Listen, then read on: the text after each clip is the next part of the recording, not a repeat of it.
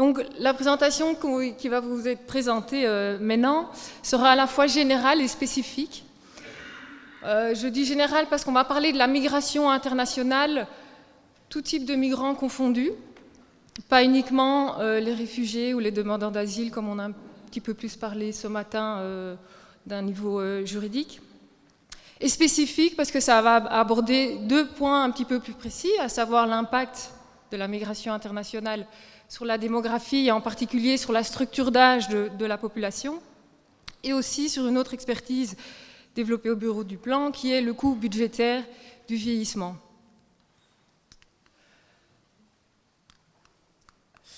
Alors, qui dit coût budgétaire du vieillissement, on dit aussi coût budgétaire du vieillissement à long terme. Et qui dit long terme, ici ce sera 2060, 2060 dit projection.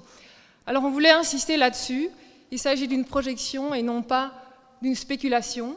Une spéculation, on l'entend comme étant un pari sur l'évolution future. Il ne s'agit pas non plus d'une prévision. En général, en tout cas en, économie, on va dire qu'une prévision, c'est euh, en temps T ou T plus 1, donc pour une ou deux années. Et dans le cadre d'une prévision, on va aussi euh, établir le scénario le plus probable et éventuellement prévoir euh, des ruptures de tendance si euh, c'est pertinent. Ici, il s'agit bien d'une projection, à savoir une évolution future qui est basée sur un ensemble d'hypothèses. Et ici, les hypothèses sont construites sur l'idée qu'on va poursuivre les tendances qui sont observées depuis un certain nombre d'années. Et on n'y associe pas une notion de probabilité. À côté de la projection qu'on appelle une projection de référence, que ce soit pour la démographie, mais aussi pour le coût budgétaire du vieillissement, on peut faire des variantes. Alors qu'est-ce qu'une variante? Une variante, c'est une, description alternative d'autres hypothèses, d'autres scénarios. Et grâce à ces variantes, on peut déterminer des analyses d'impact. Ici, dans cette présentation, deux analyses d'impact vous seront proposées en lien avec la migration euh, internationale. Alors évidemment, l'objectif d'une prévision, vous allez me dire oui, mais euh, si ce n'est pas ce qui va se réaliser, à quoi ça sert?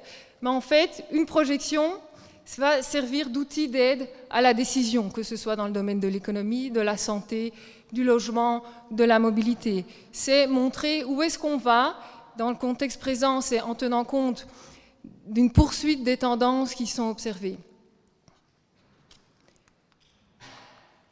Alors, la première partie de la présentation se, consacrera à l'aspect démographique et notamment euh, les projections démographiques à long terme et en particulier l'impact de la migration internationale.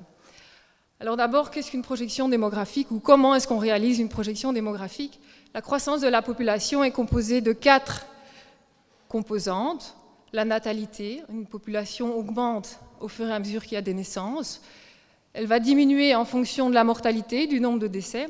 La différence entre la mortalité et euh, le nombre de naissances et le nombre de décès, on appelle ça le solde naturel de, de la population. Et puis intervient au niveau belge l'immigration internationale et l'émigration aussi internationale, donc ceux qui rentrent dans le pays et ceux qui sortent du pays. La différence entre les entrées et les sorties, sont euh, synthétisés à l'aide du solde migratoire international. Alors ici, on ne va pas parler des migrations internes, ça c'est quand on fait des projections de population entre les régions ou entre les arrondissements. Ici, il n'est pas question de migration interne, donc la croissance démographique de la population belge dépend de l'évolution de son solde naturel et de son solde migratoire. Alors pour faire la projection, on va analyser, comprendre et estimer. Alors estimer, c'est mesurer. Euh, les tendances passées. Et sur base de ça, on va poser des évolutions sur euh, les tendances, on va poser des hypothèses sur euh, les tendances futures. Alors ici, on va faire un focus uniquement sur l'immigration et l'émigration. On ne va pas parler du solde naturel, donc des naissances et de la mortalité. Tout d'abord, au niveau de l'immigration, on travaille en trois grands groupes de pays, en se disant que ces trois grands groupes ont des facteurs, en tout cas les, individus qui proviennent de ces trois grands groupes ont des, motifs de migration qui sont différents. La présentation va rester assez générale. Pour ceux qui sont intéressés, il y a des, working papers qui sont publiés ou bien on est disponible aussi pour, des éventuelles questions. Mais sinon, qu'est-ce qu'on observe depuis le début des, années 90 alors, EU Old, c'est l'immigration en Belgique des anciens États membres de l'Union européenne, Allemagne, Pays-Bas, etc. Qu'est-ce qu'on voit? C'est que c'est la ligne en orange, c'est qu'il y a une croissance de l'immigration vers la Belgique en provenance de ces pays-là, et on peut mettre une relation entre l'évolution de l'immigration depuis ces pays-là en lien avec leur évolution de la croissance de la population dans ces pays-là. Autrement dit, c'est la, euh, population à risque de migrer. Et euh, c'est en lien avec la croissance de la population. Si on regarde ça par rapport si on rapporte l'immigration des Français par rapport au nombre de Français qui résident en, France, on voit que la propension à migrer est assez constante dans le temps. C'est un petit peu pareil pour l'ensemble des pays, de l'immigration des pays en provenance des, anciens États membres. Si on regarde les nouveaux États membres, c'est la ligne en bleu, on voit qu'il y a une immigration qui a explosé au moment de l'adhésion à l'Union européenne, en particulier les Polonais, les Roumains et, les Bulgares. Alors si on regarde l'immigration euh, en provenance des pays hors de l'Union européenne, on voit aussi une, augmentation assez importante, en particulier à partir des années 2000. Cette, explication est assez euh, cette augmentation est, est multifactorielle. À la fois, il y a des régularisations qui sont intervenues en 2001, en 2005, en 2010, qui font apparaître certains pics dans la statistique d'immigration. Alors ici, effectivement, ce qui est peut-être important de préciser, c'est qu'on se base sur la statistique officielle de l'immigration. Euh, on ne va pas rentrer dans les, détails, mais, dans, les détails, mais il faut savoir que certains changements de définition dans la statistique font aussi qu'il y a des ruptures de série, des choses comme ça. Qu'est-ce qu'on voit aussi Qu'il y a les modifications des lois qui ont euh, un impact aussi. Et là, c'est dans un sens inverse. En 2010, notamment, il y a eu une euh, modification de la loi sur le regroupement familial, un durcissement de la loi. Et on voit qu'il y a eu une baisse de euh, la migration internationale en provenance de, des pays hors de l'Union européenne, en particulier liée au motif du regroupement familial. Bien entendu, la croissance démographique dans les pays hors de l'Union européenne joue aussi un rôle dans l'immigration. Alors, en projection, on a euh, plusieurs méthodologies différentes en fonction du, lieu de départ. À nouveau, ces trois grands groupes, les anciens États membres, les nouveaux États membres et les pays hors de l'Union européenne. Qu'est-ce qu'on peut voir? Alors déjà, je voudrais insister sur une chose, le pourcentage que vous voyez en, observation.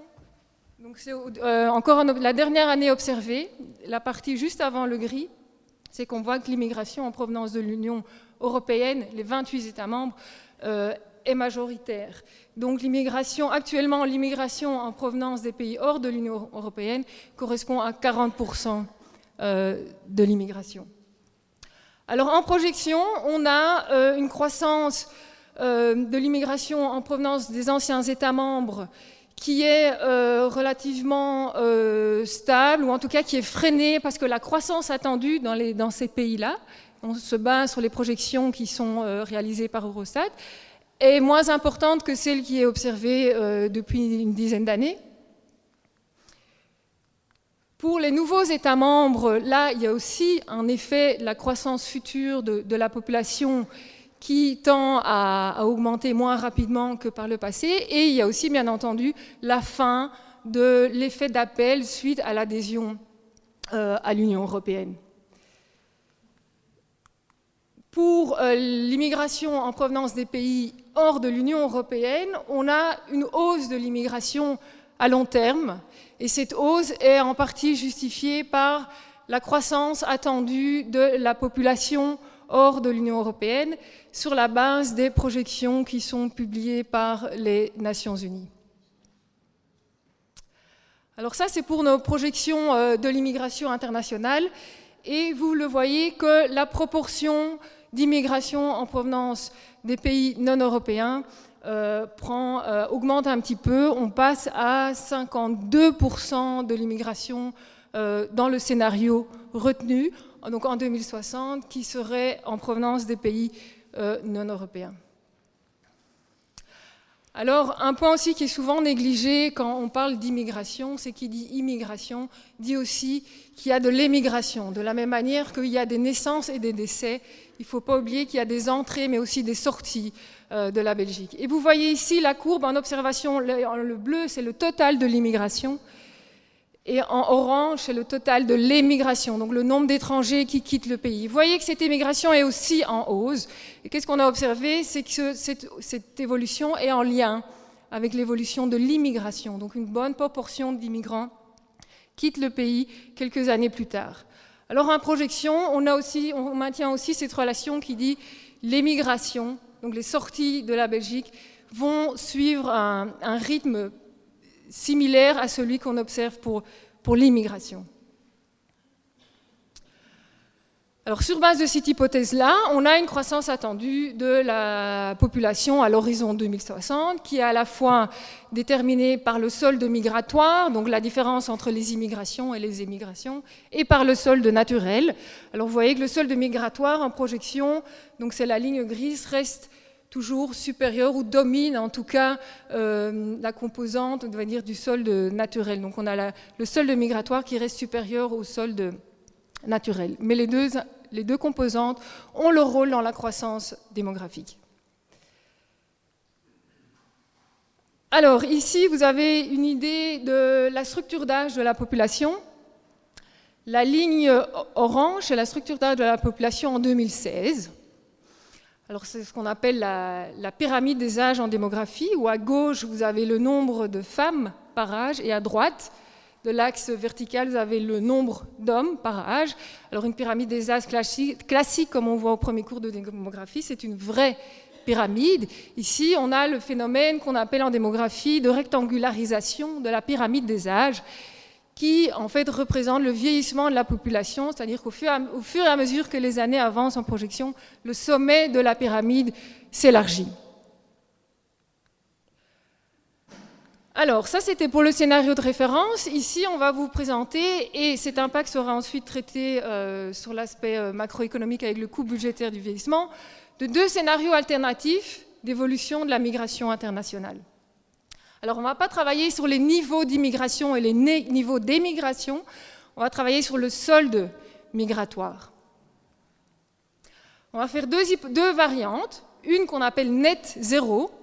C'est une hypothèse qui est retenue dans beaucoup d'institutions internationales, notamment auprès d'Eurostat, pour faire leurs projections de migration internationale, qui disent qu'à long terme, les inégalités entre pays devraient disparaître et que donc le solde migratoire devrait tendre vers zéro à un horizon assez lointain qui est fixé à 2150. Alors qui dit solde migratoire nul ne veut pas dire qu'il n'y a pas de migration, veut dire qu'il y a autant d'immigration que d'émigration.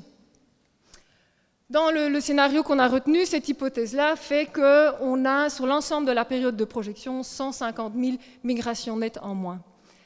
Dans l'autre scénario, qui est un scénario purement euh, illustratif ou pédagogique, on va faire l'hypothèse qu'à partir d'aujourd'hui, il n'y a plus d'immigration en Belgique, mais plus non plus d'émigration en Belgique. Autrement dit, que le sol migratoire est euh, de zéro sur toute la, toute la, projection.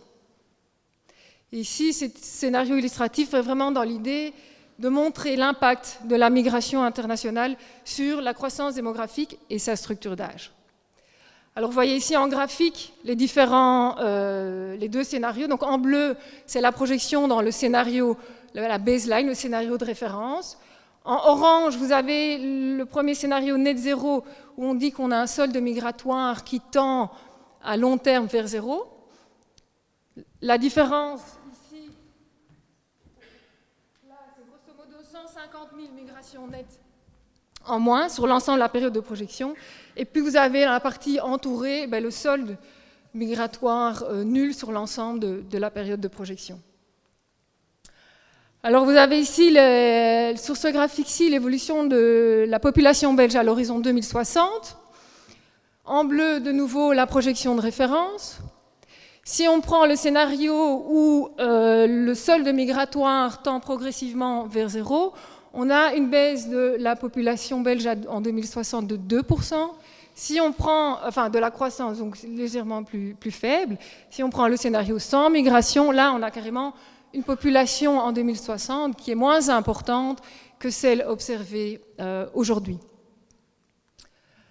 Pour votre information aussi, on a, représenté l'impact de, la migration, euh, ou en tout cas des différents scénarios, sur euh, la répartition entre les Belges et les étrangers.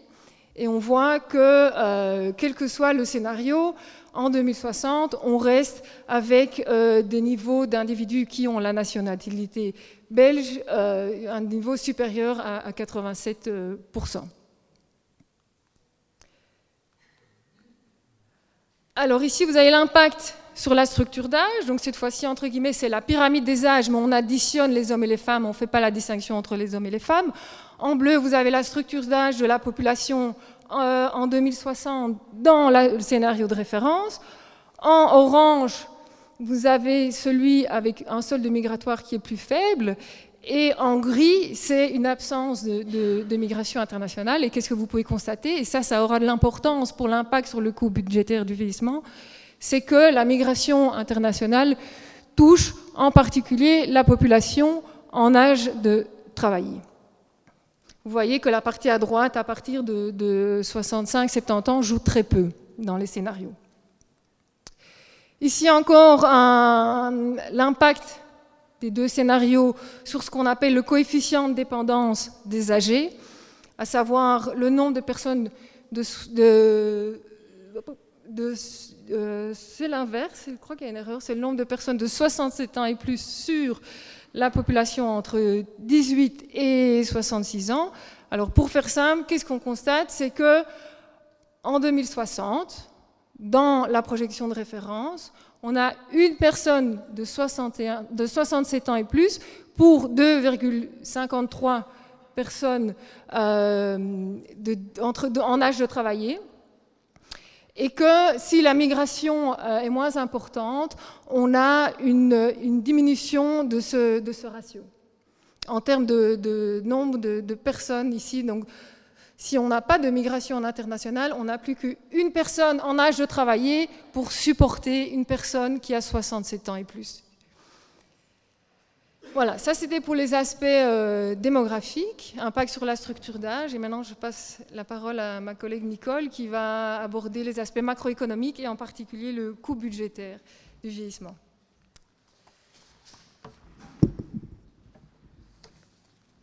Merci. Donc, on va aborder le coût budgétaire du vieillissement. Et je crois que la première chose à faire, ben, c'est d'expliquer ce que c'est le coût budgétaire du vieillissement, expliquer un petit peu ce terme barbare. Donc, en fait, le coût budgétaire du vieillissement, dans la définition que, que l'on retient, c'est la variation de l'ensemble des dépenses sociales entre deux années, et c'est exprimé en point de pourcentage du PIB. Alors, vous avez aussi sur le slide ici donc la, petite formule, mais c'est vraiment pas très compliqué. Donc, ça, vous montre vraiment qu'est-ce qu'on fait en fait. Donc, on prend, on, va faire une projection des dépenses sociales et, du PIB, le, produit intérieur brut, donc qui représente la, la, richesse du pays. On fait une projection de ces éléments donc jusqu'en 2060, et donc on va prendre le rapport entre les dépenses sociales et le produit intérieur brut en 2060 et on va regarder l'écart entre ce rapport et le, même rapport mais pour l'année de base, une année euh, de 2017 ou, 2016 par exemple. Alors, euh, j'ai bien dit qu'on prenait l'ensemble des dépenses sociales en compte. En effet, le terme peut être trompeur, coût budgétaire du vieillissement, on pourrait se dire, ah, bah, c'est uniquement les pensions et peut-être éventuellement aussi les soins de santé. Mais en fait, ici, non. On prend euh, vraiment l'ensemble des dépenses sociales, donc également, par exemple, les dépenses euh, à charge de, l'INAMI, donc d'incapacité de travail, les dépenses de chômage, allocation familiale, euh, revenus d'intégration également. voilà, donc l'ensemble des dépenses sociales est est pris en compte. Et alors un deuxième point important, donc, c'est qu'on, je l'ai déjà dit, donc on rapporte les dépenses sociales au produit intérieur brut. Euh, pourquoi? Parce que, euh, c'est ce que le, petit graphique vous montre sur le slide, eh ben, ok, les dépenses sociales vont évidemment évoluer jusqu'en 2060, mais le contexte économique et donc le, produit intérieur brut, donc la, la richesse du pays, va également évoluer jusqu'en 2060. Et le produit intérieur brut, on peut le considérer aussi un peu comme la capacité justement à, financer ces dépenses sociales.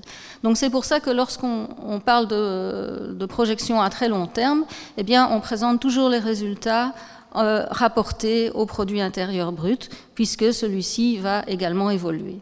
C'est un peu comme si, par exemple, je comparais le prix du pain aujourd'hui au prix du pain il y a 50 ans, mais en fait, euh, euh, notre, salaire euh, que l'on gagne aujourd'hui, eh il a également évolué depuis 50 ans. Donc voilà, c'est pour vous donner un peu un, point de comparaison.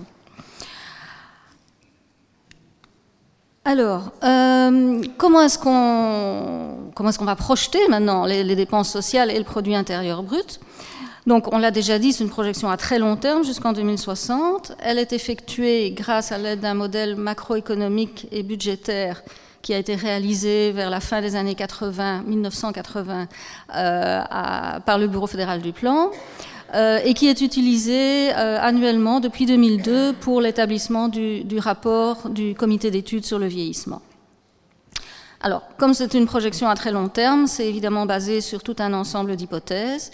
Il y a évidemment les hypothèses démographiques, euh, ça on ne va pas revenir là-dessus, donc euh, fécondité, mortalité et, solde migratoire. Mais on doit également faire euh, des hypothèses aussi sur, par exemple, les taux d'activité, les taux de pensionnement ou le taux de chômage. Ah, donc là, sur le slide, vous trouvez également les, définitions des, taux d'activité si, si, vous avez un peu oublié, ou taux de chômage ou taux de pensionnement. On doit également euh, faire des hypothèses sur les gains de productivité ou la croissance de la productivité. Et je vais vous expliquer, euh, je vais vous montrer euh, dans le slide suivant pourquoi. Mais évidemment aussi pour l'évolution des allocations sociales, on doit évidemment aussi faire des hypothèses sur, par exemple, les paramètres de revalorisation de ces allocations sociales. Et on tient également en compte euh, des mesures, des, réformes qui, sont, qui, ont déjà été formellement décidées et euh, votées. Alors, revenons euh, sur le coût budgétaire du vieillissement et sur la, petite formule, donc sur la manière de, calculer le, coût budgétaire du vieillissement. Donc, on va s'attarder sur comment voilà. Comment euh, calcule-t-on les dépenses sociales de manière générale? De manière générale, euh, on, va projeter un nombre de bénéficiaires et l'allocation moyenne qui correspond à ce nombre de bénéficiaires. Alors, l'allocation moyenne, la, projection de l'allocation moyenne, elle va dépendre euh, bien évidemment de la législation, tout en tenant compte, je l'ai déjà dit, donc des réformes qui ont déjà été votées. Euh, et par exemple, et, aussi notamment donc des euh, revalorisations euh, des allocations moyennes. Les nombres de bénéficiaires, eux, vont dépendre bien évidemment des projections démographiques, mais également des hypothèses donc, que l'on fait sur, le, par exemple, le taux de chômage ou le taux d'emploi ou le taux de pensionnement. Maintenant, autre donc, euh, indicateur très important donc, qu'il faut projeter, c'est le PIB, donc le, produit intérieur brut. Et le PIB, donc, euh, nous définissons le PIB comme étant l'emploi fois la productivité du travail. D'où l'intérêt que j'avais dit donc, dans, dans, le slide précédent, où il fallait donc poser des hypothèses sur l'évolution de la productivité à très long terme. Mais bon, voilà, ici, ce n'est pas, ce n'est pas le but de la, communication, donc je ne vais pas m'attarder là-dessus. Euh, donc, ça veut dire que pour la projection, la croissance du PIB sera égale à la croissance de l'emploi multipliée par la croissance de la productivité. Et ce qui va nous, nous intéresser ici, c'est euh, plus particulièrement donc la, croissance de l'emploi. Et donc on travaille ici avec euh, ce qu'on appelle un modèle néoclassique de long terme. Bon, faut pas retenir tout, ceci, mais bon, euh, qui fait que lorsqu'on atteint à long terme un taux de chômage dit minimum ou structurel ou incompressible, si vous préférez, ce taux de chômage donc demeure constant à ce moment-là. Et à partir de ce moment-là, ça veut dire que la croissance de l'emploi sera identique à la croissance du chômage et la croissance de la population active. Et la population active, donc c'est l'emploi et le chômage réunis. Alors, ce cadre général mis en place pour euh, essayer d'expliquer, donc de vous expliquer ce qu'est vraiment le, coût budgétaire du vieillissement, comment est-ce qu'on le, calcule, on va euh, présenter, voilà maintenant, une analyse euh, d'impact d'une variante du solde migratoire, donc l'impact sur le coût budgétaire du vieillissement. Voilà. Alors, Marie vous a déjà euh, vous a présenté deux variantes euh, de, de, solde migratoire. Sur le, sur le coût budgétaire du vieillissement, nous n'avons testé qu'une des variantes. Nous n'avons pas fait la, la variante NOMIG puisqu'elle euh, elle a été réalisée plutôt vraiment à titre illustratif. Donc nous avons testé la variante net zéro, qui, je le rappelle, donc, euh, suppose donc que le solde migratoire tend vers zéro, mais seulement en l'an 2150. Alors, euh, dans le tableau que vous avez sur le slide, donc vous avez les différentes. Euh, vous avez d'abord la population en âge de travailler, de 18 à 66 ans, et puis les différentes catégories socio-économiques qui vont être impactées par la variante de, de solde migratoire. Dans la première colonne, vous avez les résultats de la baseline. Et puis dans la seconde colonne, vous avez la différence donc, entre la variante, donc les, chiffres de la variante, et les chiffres de la baseline. Et donc, ce qu'on voit, c'est qu'on a moins de population, évidemment, en âge de travailler, puisqu'on a une, une, variante avec un solde migratoire qui, qui diminue, qui tend vers zéro à très, très, très, très long terme. Sur les catégories socio-économiques, ça va donner quoi? Donc, on considère dans la variante que les, taux d'activité et les taux de chômage sont identiques dans la, variante et dans la baseline. Donc, on a vraiment juste l'impact de, de, nombres démographiques différents. Et donc, évidemment, bah, moins de population en âge de travailler, ça nous donne évidemment moins de population active et moins d'emplois et aussi un peu moins de chômage. Le, chômage étant euh, proportionnel donc au taux de chômage. Et donc vous voyez dans la dernière colonne, où là on représente l'écart, donc la, variante moins, la baseline en pourcentage de la baseline, donc vous voyez que euh, la réduction de la population en âge de travailler se répercute totalement donc sur la population active et de manière identique donc sur la population active, l'emploi et le chômage. Alors on a rajouté également quand même le, le nombre de pensions parce que c'est un facteur très très important pour le coût budgétaire du vieillissement. Et là, on voit bien euh, bah, que sur le nombre de pensions, cette variante n'a donc un moindre solde migratoire. À l'horizon 2060, bah, il n'y a quasiment pas d'impact. Donc ça, ça va être important parce que euh, ça, veut dire que euh, les dépenses de pension, elles, bah, elles, ne vont pas, elles ne vont pratiquement pas changer dans la variante. Donc ça, c'était l'impact sur les catégories socio-économiques.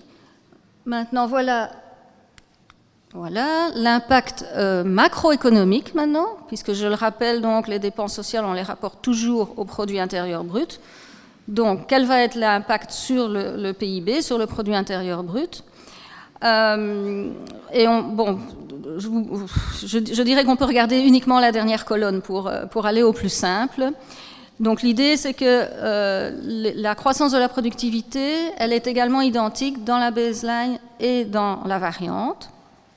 Et donc, rappelez-vous, j'avais dit que la croissance du produit intérieur brut, c'était égal à la croissance de l'emploi fois la croissance de la productivité. Donc ça veut dire que seul l'emploi va avoir un effet sur le produit intérieur brut. Et donc, comme on l'a déjà vu dans le slide précédent, eh bien, euh, on avait moins de population en âge de travailler, moins d'emplois, et donc automatiquement, eh bien, oui, ça nous donne moins de croissance économique, ça nous donne moins de PIB. Et le PIB, rappelez-vous donc bien, c'est le, dénominateur, c'est un facteur très important dans euh, la détermination du coût budgétaire du vieillissement. Alors, Ici, donc, on va essayer de vous présenter quel est l'impact sur le coût budgétaire du vieillissement euh, entre 2016 et 2060. Euh, ce sont ces, années-là qui sont reprises.